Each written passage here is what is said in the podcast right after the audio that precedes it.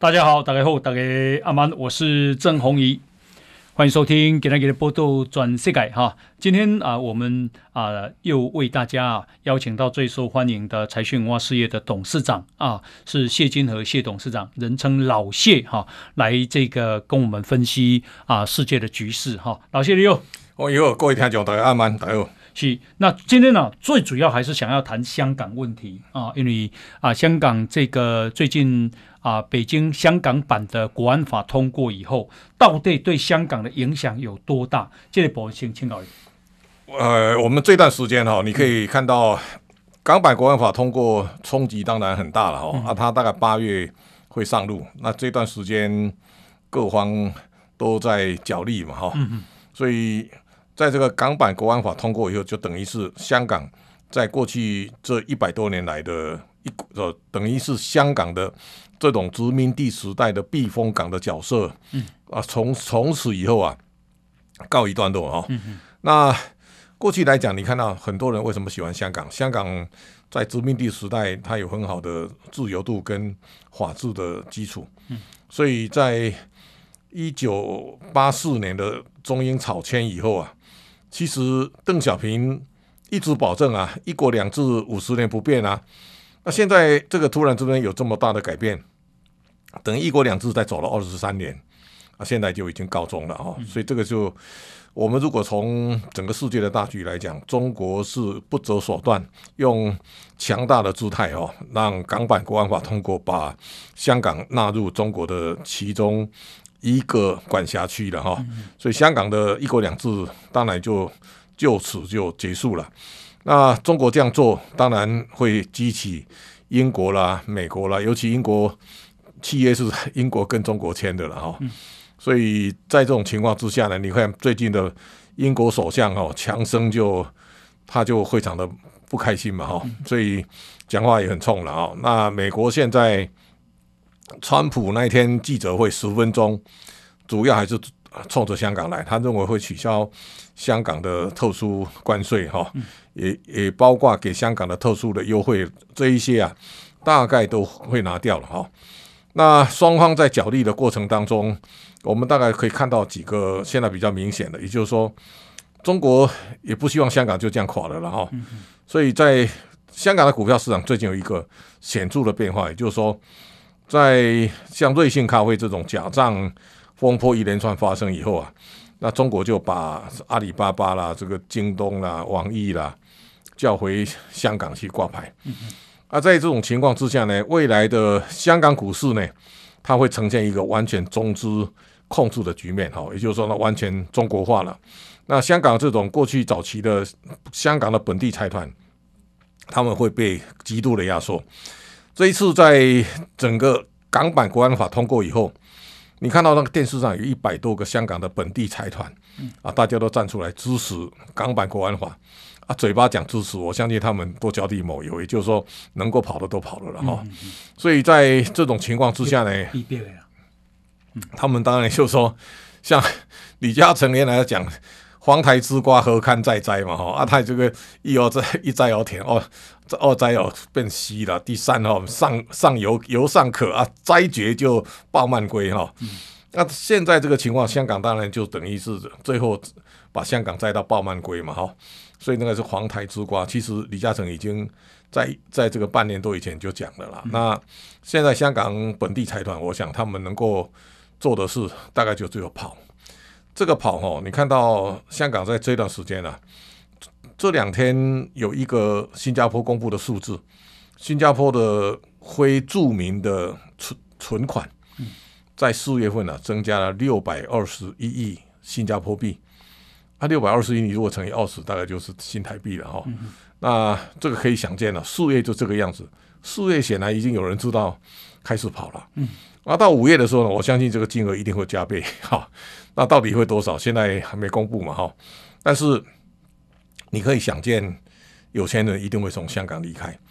那未来的发展，我想有几个方向可以要注意的。也就是说，香港过去很长时间呢、啊，港币是跟美元挂钩的。那如果美元跟港币脱钩，那港币会不会跟回来跟人民币挂钩？这个会对香港未来的发展会造成非常巨大的影响。啊，另外一个就是说，你港币的交易，那过去港币要交易一定要透过 swap 哈，就是一个这一种一篮子货币里面的交易的机制。啊，如果美国把这个交易机制帮你取消，啊，对香港来讲，它的整个香港过去的集资筹资跟资金 parking 的功能大概也就不见了嘛，哈。所以现在这样看，就等于是说香港的。未来其实它不会，它不会再好的了哈。那只是说它的消退的速度是有多快和多慢啊？这个是现在香港的问题。那我想，香港现在就一般，它等于说殖民地到一国两制，现在一国一制了。那等于中国用极大的力量把香港整个翻转。那在这种情况之下，其实。对国际的视听来讲，这是非常不好的，也把美中的冲突拉高到面对面的对决啊！这个对未来的世界形势其实是一个非常不好的情绪。嗯嗯，诶，我看啊、美国驻香港总领事馆的宿舍也要卖的，也要卖，对，啊，卖不少钱。对，那而且卖的很快。对，为什么？啊，能跑，现在大家就跑嘛，哈、嗯，所以这个就是说。香港现在看起来，它还没有到一个崩溃的边缘了哈。但是，我想我要特别你你讲到这个，我其实我在最近在一直在想一个问题，就是说我们到底怎么看中国的经济？哈，也就是说，我们这三四十年来，我们所生长的年代哈，最近王俊要出一本书啊啊，以前《光时报》那个王俊，对 对对，他他写小，他把实信事件。写成小说版，他叫我写序了哈。嗯、我今天写完那个序啊，我就标题说：哦，我们共那些年我们共同追逐的大时代啊，嗯、啊 大时代是什么呢？我们在一九八零年的时候，其实是我们人生非常多彩多姿的巨大变化。一个就在政治上，台湾从戒严到解严了哦，那个时候党禁开放、报禁开放都在八零年代发生的哈。那你看到实信事件发生的时候，也是在一九八零年代。那实信发生以后呢，你看到台湾的股票啊，最惨掉到六百三十六点啊，但是后面很快的速度啊，涨到一万两千六百八十二，都是在八零年代发生的事了啊。那这当中你就看到一个非常显著，就八零年代其实中国有几个很大的转折啊，这个转折其实都跟我们命运有关，你知道哈？一个呢，在一九七八年邓小平改革开放，我跟很多人讲啊，我说那个时候我念正大气管系。我后来毅然决然跑考跑去考正大东亚所，很多人都觉得不可思议啊！为什么你怎么会跑去国关中心呢？嗯嗯、我说：诶，一九七八年我看到邓小平改革开放的时候，我认为中国会大好，嗯、所以我就跑到国关中心啊，躲在那边看《人民日报》《文汇报》《大公报》了，看杂志啦，然后看去读那个马马列思想啦、毛泽东思想啦，从那个开始。嗯、那中国的经济从一九七八到一九。八九年六四天安门，六四天安门的时候呢，中国因为民主改革，你看昨天是六四三十周年哦。那你看到啊，在那个年代，其实六四以后啊，因为中国后来领导人一个是江泽民，一个是胡锦涛，他们走的是非常极端的资本主义的路线，所以中国经济开始奔驰二十年。这个是台商了，对所有我们看过这一生当中啊，人类的经济发展，中国这三十年是。最大的记忆啊、哦，所以他这样跑了三十年，其实到二零一二年习大大上来之后呢，其实是一个转折点。二零一二，你你会发现，二零一二习大大上来之后呢，开始用反贪腐的名义开始肃清他的政敌，然后呢，二零一八年三月，他把任期改成无任期制，这是中国变化的一个非常重要的转折点。为什么？邓小平在他活着的时候呢，再三告诫中国绝对不能抢出头。第二个呢，他为了要避免在这种政权的斗争啊、接班人的这种恶斗，他规定一个人两任，而且呢，第二任要找出隔代接班人。但这个到了习当家以后呢，他完全改变邓小平这两种、这两这两个重要的训示啊，这个是中国变化的开始啊。所以如果你看。未来的发展，其实这几年我常跟很多人讲，我说你千万不要看看衰台湾？为什么很多人把现在中国想得很大 哦，很强，所以叫强国哈？我说我们三十年看好中国是好的，现在再看好中国是不一定了。为什么呢？这个时候台湾为什么？我我这两年很多人问我说，为什么我对台湾非常乐观？我说我们被中国吸金吸了三十年，吸到二零一八年三月美中贸易战开打，台商开始跑出来。你可以看到台商在大陆做生意的时候，这个完全不一样。因为九零年代啊，你记不记得中国各省的省长、书记络绎不绝都到台湾来招商？哦啊，晚上我有一天，我有一天 跟陈武雄到意大利。去玩的时候，有一天我们两个就走回饭店。我说，他就跟我讲说：“吼、哦，阿进来哦，无应无免招摊，无应酬，吼、哦，足紧张。”我讲啊，你你一暝招几摊？伊讲上关的是一暝招十七摊啦，十七摊，十七摊。就大陆构成那个络访问团络绎不绝来的时候，他要去可以招他，爱打招呼啊，啊，所以你就想说，这个在那个时代，台湾人的钱当然会被中国一路这样好吸过去嘛。啊，现在台湾为什么？我说你千万不要小看台湾，为什么？台湾是中国经济成长的三十年当中啊，台湾人是赚最多的，但是赚最多大家都不讲。好，那这个时候呢，当多数台商开始把钱从大陆汇出来以后呢，啊，大家都知道怎么回事了。就是现在台湾啊，你看到今年哦，台湾的股票是全世界表现最好的地方啊，然后呢，新台币的强势啊，这个是你也从来没看过。你看到美元最近很强的时候，大部分的亚洲货币啊都都跌。像新人民币现在是七块一，哎，新台币现在二十九块，大概九毛钱左右。那如果你看到这个情势来讲，你就知道台湾这一次经过三十年的休养生息啊，其实它的底气逐渐出来，再加上台商回台台回回到台湾来投资，所以我一直告诉大家，台湾。卧薪尝胆三十年以后呢，现在正要扬眉吐气的时候，你千万不要把台湾看得太扁哈。这是我们在这一生当中所面对的一个非常巨大的转折。那这一次香港的问题，其实会让台湾更强大。也就是说，台商过去是把钱停泊在香港，嗯，现在香港有大难的时候呢，我相信现在香港人要来台湾啊，台湾台商把钱放在香港的人，他也要想办法回来，除了。比较大的钱可能会停泊到新加坡以外，我相信也有很多钱会回台湾。那这个时候也是台湾在趁这个机会，我们要去思考，我们有没有台湾更大的改变，去把香港所过去扮演的角色，能够在台湾能够承接过来。哦，这个台湾就现在除了好以外，我们如果改变的好，台湾会更好。嗯，我们啊现在访问的呢是财讯文化事业的这个董事长啊，是谢金河谢董事长。那老谢呢，刚刚讲到这个台台湾有很多的钱呢、啊，其实平常是 parking 在香港，哎再，照我，当然能跑要跑啊，这个这个这个就是哎，现在这个时候你想一想，你中国在香港它有完全的控制权啊、所以我前一次。跟黎志黎志英有一个视讯的哈，嗯，我其实我本来想跟他讲说啊，你过去几年一直都在台湾了，那为什么这个时候要回香港？他说这个事情是他惹起来的，他不能说跑就跑了哈，所以他有一个共患难的精神，就是说他可能这一生啊，他觉得。他有有准备要为香港牺牲了哈，啊，这个听起来是蛮悲壮的哈。那我是觉得，我对李先，我当然非常尊敬啊。也就是说，他是有钱，他可以世界跑的人，但是他最后选择跟香港共存亡哦。那当然这个是非常的悲情哦，但是也很无奈哦。所以，我我觉得，我们如果看到香港这个样子的时候，你一定要更更加珍惜台湾的现在的好。嗯我想香港是殖民地。台湾是一个主权独立的国家，如果我们自己在看看看衰自己、看清自己哈，那我想你对不起自己。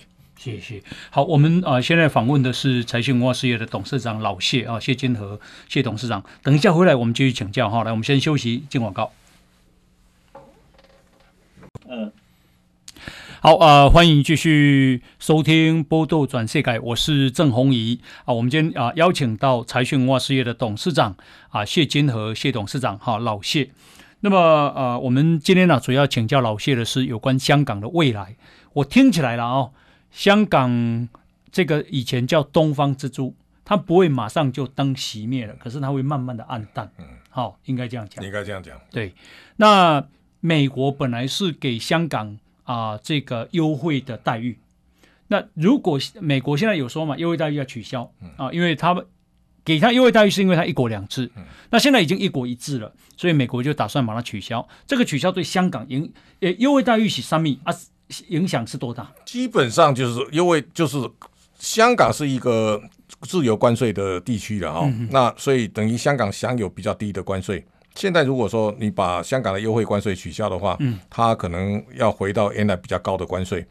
这个对香港未来的产品的出口啊，当然会有很大影响。嗯，香港这几十年当中，香港一直都是一个国际的转口的一个角色。也就是说，嗯、你看到中国经济在发展的初期啊，很多人不敢把钱直接汇到中国，嗯，他一定先汇到香港啊，在香港注册一家公司，再用香港的公司进到中国，这是大家已经习以为常哈。所以如果说香港将来没有这种角色，那这个时候你马上 你就要摊牌了哈，所以这个就是说香港的特殊的关税的设计，如果被美国取消，当然美国也会受影响哦，但是这个时候香港的这种特殊优惠关税的设计，对香港未来经济发展，但当然会非常不利嘛哈，嗯，那后面就说美国把香港的很多优惠取消，中国一定会想办法去加持香港哈，所以。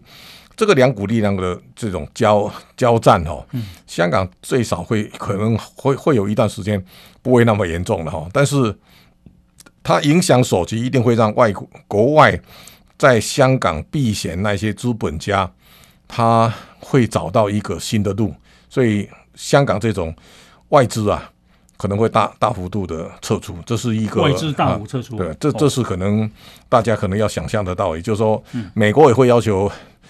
把香港作为中继站的美国的企业，嗯要离开香港，哦，那这个这个就是会让香港会产生一个一连串的大资本移动的效果了哦，所以这个就是说，在过去两年我也看到香港其实没有这个港版国安法，其实香港已经在发生逐变量变哈。第一个就是说，香港你发现这两年有很多的公司啊，在香港挂牌的公司啊，两三下。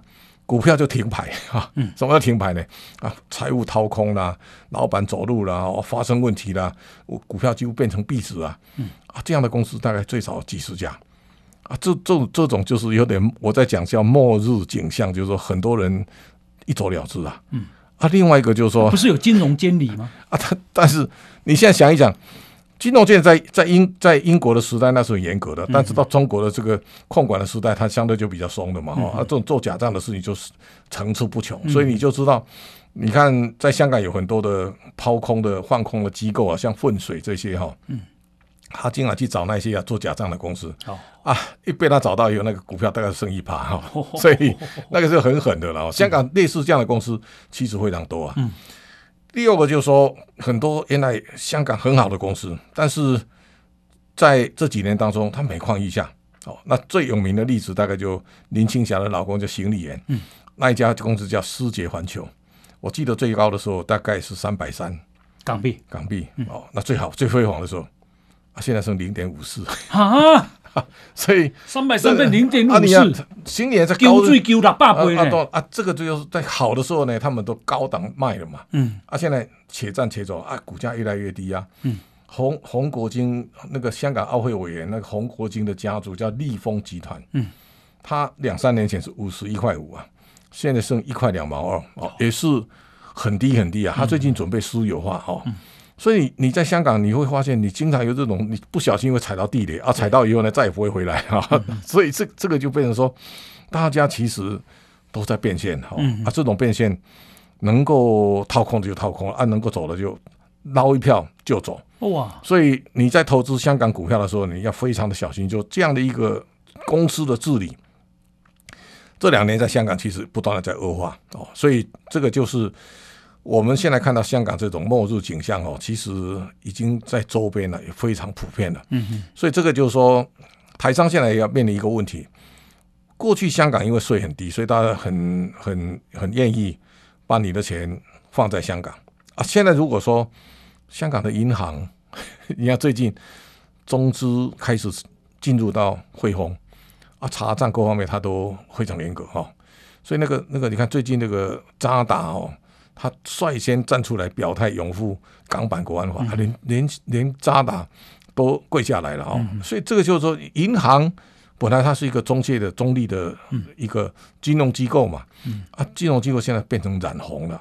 所以我后来看，像渣打这两年也是很惨，它股价原来两百四十七块啊，啊，最近掉掉到掉到剩下二十九块九啊。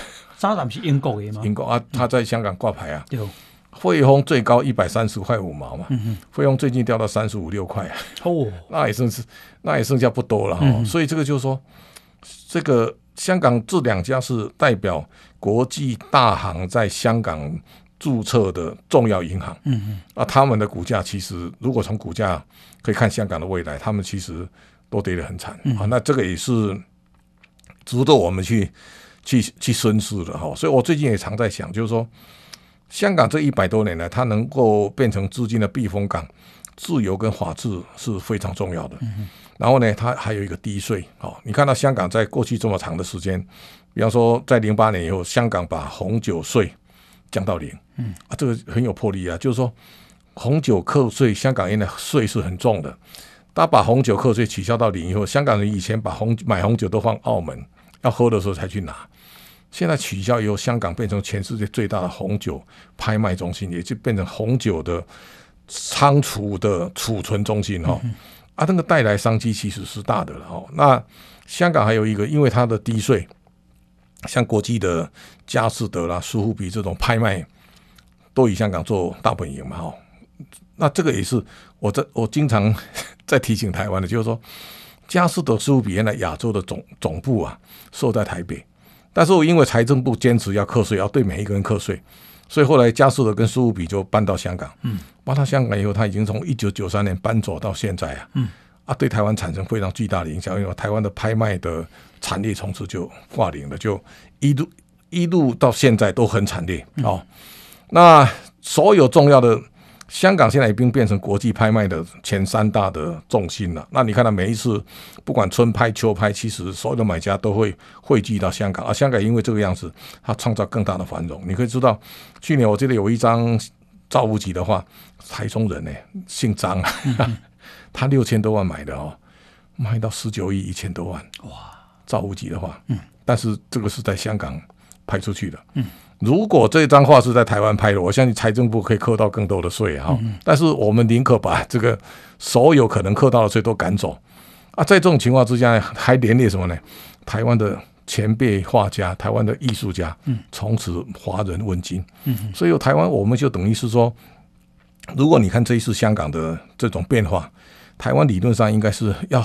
抓到香港，争取香港最大的优势是在台湾嘛，对不对？嗯。但是你后来发现，我们我们很多的像财财财政学派的这一些人哦，他根本 没有能力去面对这个局面嘛，所以大家都很僵固啊。对。所以我最近也在想，就是说，小英总统其实应该要更大的高瞻远瞩，就是说，台湾其实第一个要让法规松绑。什么叫法规松绑？比方说，我们对金融。我们金融法规是非常严格的，哦，那这个时候，你想一想，你你你稍微要速度放松啊。啊，第二个就是说，你现在看到台湾人有钱人，其实我们都把钱 parking 在外面了，所以。理论上，这种财富管理应该发生在台湾啊，但是台湾的财务管理很弱啊。我们财务管理都在新加坡跟香港啊，啊，所以你看年轻人的薪水都为什么低？因为财务管理，我们的下一代有人在新在香港、在新加坡上班啊，他相对拿的薪水是高的啊，我们是低的啊。那这个时候你有没有调整？比方说，像这一次。我最近也看到马克·佐伯格讲，有没有？嗯、疫情发生以后，有一一半以上以后，未来十年会在家工作上班，居家上班吧？脸书啊，那你想一想，我们还在大张旗鼓在搞一带一呃那个一例一休，有没有？嗯嗯嗯、还鼓励大家买打卡，装到九点钟上班，这个已经流行了。你你想一想，民进党有多少立法委员是非常坚持？是一力一休的坚持者啊！你走到这种供应走到太左派，像时代力量有很多人都这个样子啊！啊，你现在面对一个新的时代，为什么大家不能够有更新的思维，嗯、然后呢，去迎向世界的巨浪？有没有？嗯、那我们都在那个小细节上在那边打转，是，这是台湾又又把这个机会又拱手让给别人，嗯、可惜啊。好，我们现在访问的是财讯文化事业的董事长哈谢金和老谢，我觉得他讲的非常有道理。等一下我马贝来给他站讲这里哈，哎，我们啊这个啊先进一下广告，等一下继续请教。好啊、呃，欢迎继续收听《波多转世改》哈，我是郑弘仪啊。我们今天邀请到的是财讯文化事业的董事长谢金河老谢。那老谢刚刚讲了，老实讲，我真的是心有同感啊，因为我也跑新闻，也认识很多商界的朋友。台湾商界朋友有钱的太多了，多那台湾商界的朋友有钱，但是又很低调，对，他不让人家知道。对，那可是呢，他有收藏哦，嗯，哦，他收藏什么？他收藏画。啊，收藏雕塑啊，这个收藏艺术品，那这个甚至红酒等等等。可是呢，收藏去哪里买？去香港买。啊，所以从以前的台湾其实有这样的，有这样的拍卖的啊。苏富比他们都在佳士得都在台湾。嗯那我们因为呃税比香港高，所以人家就跑掉了嘛，何必在在在这边让你课税呢？啊、哦，那香港呢就捡到这样的这一个商机。那这个商机是什么？香港没有课到你的税，可是他很多人去那边，有钱人去那边住房子、买房子，然后去旅游，然后飞机，然后加上周遭很多的这个这个啊周边商周边的商机，对，带动的你看不到，对，啊，你只看到那个税。所以哦，你这样哦，今天马被拜托，诶，财政部长苏建荣苏部长，这个时候是台湾的机会的啦。对啊。而且这个机会是稍纵即逝啊！哦，这里其实嗯，这个看我们能不能把它啊，要么接收一些过来，要么就把它取代。对。哦，这是好机会。金融中心也一样啊。对。啊，现在没人讲金融中心了，你就知道，我我最近在讲类似像张颖的例子，我最近在脸书写一篇文章。嗯。我说我冇收到啊！我说，嗯，这个十五年前哦，本来阿扁的二次金改，嗯，那个那个是要给淡马锡的哈，就是说张营要卖给淡马锡嘛，啊，结果半路杀出程咬金，这五多两买走了哈。那那个台新的老板，这个副副经营权的特别股了哈。嗯，啊，到到因为后来阿扁时代零八年下来了哈，改朝换代，换马英九的时候那不承认了，啊，不承认以后呢，啊，以后大家就征战不休嘛哈。啊，这个你会会会觉得很奇怪啊！这个照理讲，政党轮替以后，现在变成民进党了，啊，理论上这个总该可以谈了嘛，对不对？哎，但是你会发现，现在财政部那一批人哦，哇，他们比国民党还更国民党哦，所以啊，这个时候，今年我就发现一个，他让所有的关谷银行，嗯，很高价哈去买彰化银行的股票。嗯、你看那个李世聪原来有六趴哈，龙眼集团，它刚好。卖在最高价，而且去接人是中华邮政哈，所以你国家的钱 没有国家的钱给了对对，那这这个就是说你创造非常多的流弊嘛。第二个呢，为了彰化银行经营权，我们关谷银行去买委托书买到天价啊，这个都是国家的钱啊。嗯但是你为了你说哦，这个政府的这个资产不能让让被外面人拿走。阿天后来发现，你原来的张云的董事长的位置也都是自己人在干啊，都是税官去当董事长啊。嗯，啊，这个这个是非常大的讽刺嘛，哈。嗯。所以我想，小英如如果看到这样的情况，应该了解一下内内情啊。为什么呢？我们在金融的自由化的路上，嗯，第一个呢，台湾的政府控制的银行比例 比共产国家还高。嗯。也就是说，我们的官股银行哦。你看那个比例，你你想一想，大部分的银行其实都已经民营了，嗯，但是台湾有超过五成以上，嗯，我们银行都在关谷，而且关谷的人事都是派来派去嘛，哈，嗯，他从来没有讲究过专业，啊，在这种情况之下，如果说你要让台湾变成一个金融国际金融中心，单单这个就不及格了，哦，所以我觉得我们有没有魄力哦，能够把自己的金融体系的这种控管。真正松绑意识，嗯，这是台湾才有机会哦。所以我说，我们现在金融法规的松绑，到财税制度，我们最好能够跟别人接轨。我们常在讲啊，台湾的税太低了哈，这课税太太轻了哈。我说台湾的税是很重的啊，你要知道，我们现在名目最高名目利率所得所得税的税率百分之四十哈，这个四十里面啊。美国个人所得是三十五点九，哎，嗯，那 你想一想，美国的福利有多好哈？那你怎么福利会超过你的税率？怎么会超过美国呢？啊，这个时候我们常讲说台湾有效税率偏低嘛，哈。那我说你就有效税率偏低，要把那个冤有头债有主啊，你说源头找出来啊，对不对？第一个，台湾没有把税会归哈，比方说健保会，健保会原来是健保税了哈，那么分开算，分开算，没算在里面了。啊，这个时候呢，如果觉得还不够高哈，那那你想台湾有一些低的啊，消费税很低啊，啊，但是他都不敢动啊，所以在这种情况之下，就是说你要让台湾真正成为有竞争力的国家，你的税。一定要有竞争力啊！如果这个税没竞争力，台湾其实我们也就且战且走嘛哈。这个也就变成说，我们现在碰到其实有非常多的大机会，但是这个机会不一定能你能够抓得住啊。在这种情况之下，我觉得这次陈世忠防疫有成哦啊，整个包括小英总统跟苏志昌院长，他们现在民调声望都非常高啊。第二任小英总统在第二任的任期。民众会给给他更多的助力啊，这个时候在未来改革台湾的路上，一定要更有作为哦。这个就是我们给小英总统很多的期待哈。也就是说，他到第二任的时候呢，你第二任总统从来没有一个像小英总统这样，在这么高的民调支持支持下展开第二任的任期哦。所以我觉得蔡总统有很很大的弹性空间来改造台湾。那我觉得他有有这样的胸怀。可以让台湾更好。那这个时候就是我们把自己绑在身上的枷锁，要慢慢慢慢一个一步一步把它解开，这是台湾一定要做的。是，我们现在访问的是财讯文化事业的董事长谢金河老谢啊。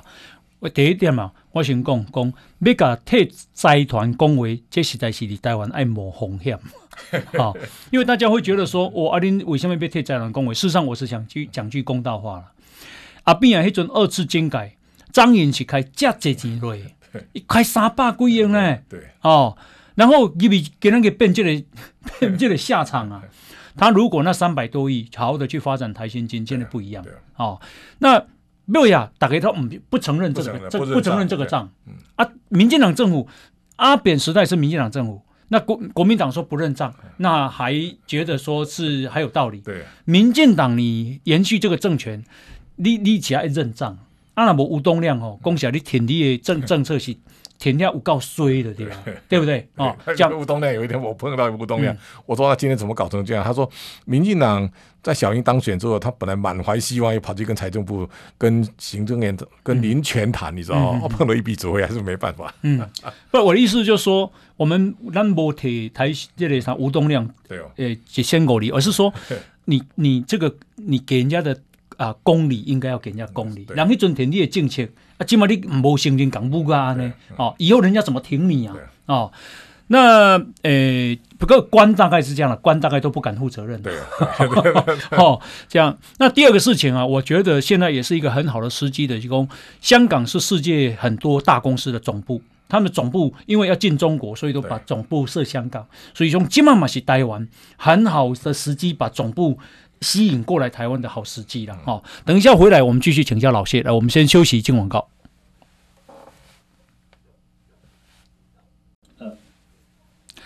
好啊，欢迎继续收听《波多转世改》哈，我是郑弘仪啊。我们啊，这个今天邀请到的是财讯文化事业的董事长啊，这个谢金河老谢哈。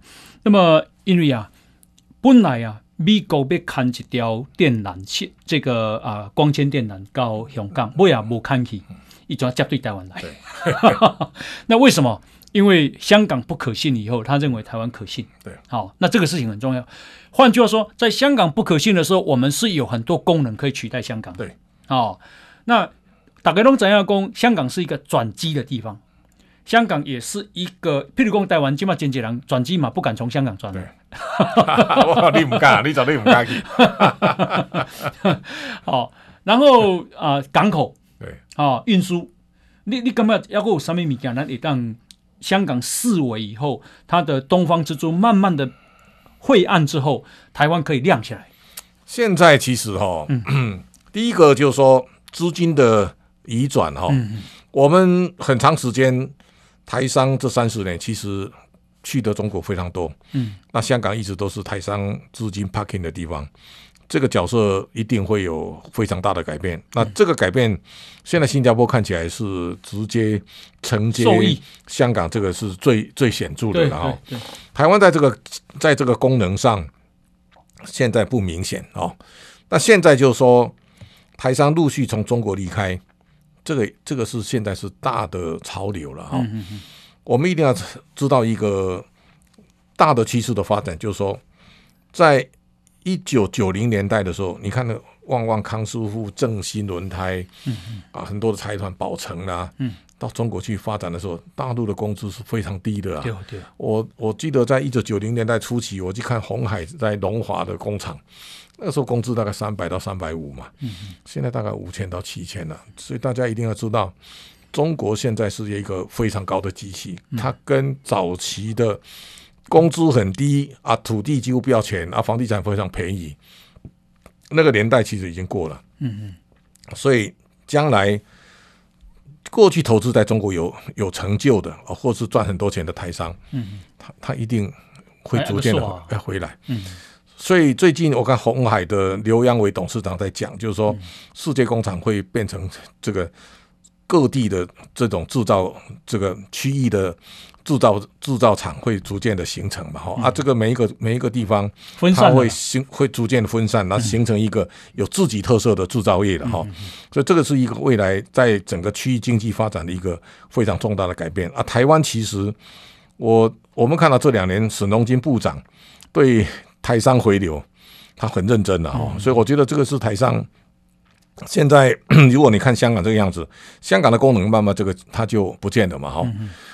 我们看到现在为止，大概就是说，除了刚才我讲那个税哈，或是我们金融法规以外，下一个我觉得对台湾来讲非常重要，叫人才的争夺战哦。我记得我记得在国花会那个陈美龄部长那个那个主委的时代，他其实要推一个哦，这个高阶人才移民法啊，都挡在立法院了啊，他现在下来之后大概就不了了之了。我们在开放这个劳动的这种外劳，嗯台湾相对来讲没绑绑的比较没那么紧，但是对高阶人才的移民哦，我们限制非常多。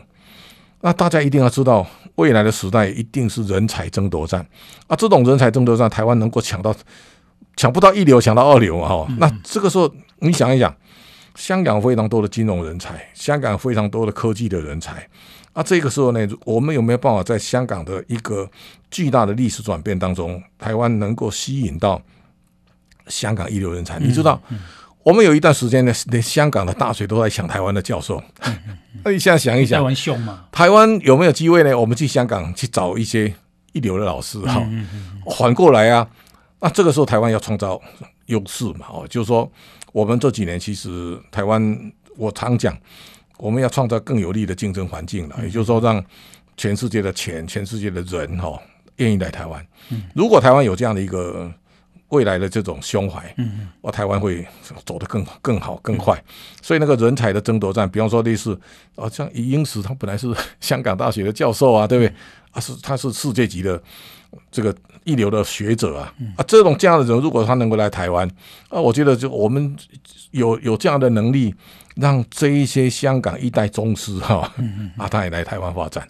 我觉得我们慢慢要，我我我想，钱是一一一一一个角度，那最重要在人才的争夺。也就是说，台湾如果有好的、足够容纳优秀人才的制度，来台湾的一定不是来台湾养老的退休的香港人嘛哈。啊，现在这个情况其实。值得我们花更多的心思啊，从这个上头啊去找到一个新的出路哈。那台湾其实在这几年当中，其实我们现在的我们过去很多人跟我们主要的力量财团企业界都跟中国连结嘛。未来我相信美国介入台湾力道会会增强。那这这一次我们大概可以看到几个比较显著的，就是说。美国已经要求五百大企业投资台湾，所以你现在看到像类似微软啦、Google 啦、哈、FB 啦、Apple 啦、哈、Amazon，他们都在台湾开始有研发中心了。我在去在疫情爆发前啊，去参观这个 Google 的这个台北公司哈，我发现那个一零一大楼那么他有一千五百人，你知道吗？简立峰啊，他退休了哦。那那 Google 在台湾的分公司啊，他单单那个。在一零一他就雇佣一千五百人。哇啊，这个时候你就知道他这个是他们已经在台湾呢、啊，已经布下重兵嘛哈。那台湾我们有很长时间，我常常在想，我们走在路上很少看到老外。嗯嗯嗯嗯 啊，这个是台湾最倒霉的时候，就是说我们人啊钱啊都被吸光光嘛哈。但是这一年。包括疫情的时候，你也发现，你坐高铁现在经常碰到老外，有在台南下车的时候，外国人很多啊。啊，这个时候为什么呢？第一个，你在台中下车，你会碰到很多到彰滨的离岸风力发电的那些工程师哦。所以外国人说，小英这几年其实他在台湾创造一个新的产业叫离岸风力发电。然后呢，这个现在。台积电在南科的三奈五奈米、三奈米，其实像爱斯摩尔这样，他们一定会以台积电作为最要最重要的服务的对象。嗯、哼啊，这个台南慢慢就外国人也多了哈。那你就知道，你在马路上看到更多的外国人，也代表台湾经济兴旺的力道会更强了哈。嗯、没错。所以这个就变成说，我们如果从这些新的。产业新的聚落，哦，或是台湾未来在全球的争夺战里，你不但要抢钱啊，我认为最重要抢人才啊。台湾如果在人才争夺战，我们给自己卡到好位置的话，所以我为什么要讲松绑？就是说，全世界的法规其实都越越来越松绑。嗯，我这个也是提醒小英总，就是说，这个一例一休把大家搞得很惨的哈，就是说。像我们做媒体的，我我我们记者经常没来上班了啊，他叫我们买打卡钟啊，那么台北市劳劳劳工局经常来劳检啊，对完了我说，哎、欸，你简直开倒车，为什么？我一辈子我就非常自豪，就我不用打卡，不用打卡上班，不用买打卡钟嘛。现在没打没有买打卡钟会花钱，你知道吗？那我说怎么有这种政府一直往后头往后走？嗯，这个没有道理的了哈。所以我想，将来这记者要打买打卡买打卡，对啊。所以我说你就知道，像类似这样的一个情况，就是说。一个政府要要往前看，而且要你的视野要更超前。因为我们现在讲超前部署，嗯，但是我们现在很多的官员哦，都是落后指标啊，哈、嗯。那这个时候呢，这个明明时代已经走到二十一世纪了，还是用十八世纪的管理的法规、啊，这个当然你这个国家你会退步嘛。哎，最好先考虑李嘉诚的动作怎么样？李嘉诚其实哈，他他这个老先生是很有智慧的了哈。你看，你啊，二零一四年的时候，中国大陆房地产最贵的时候，他大卖啊，卖光了啊！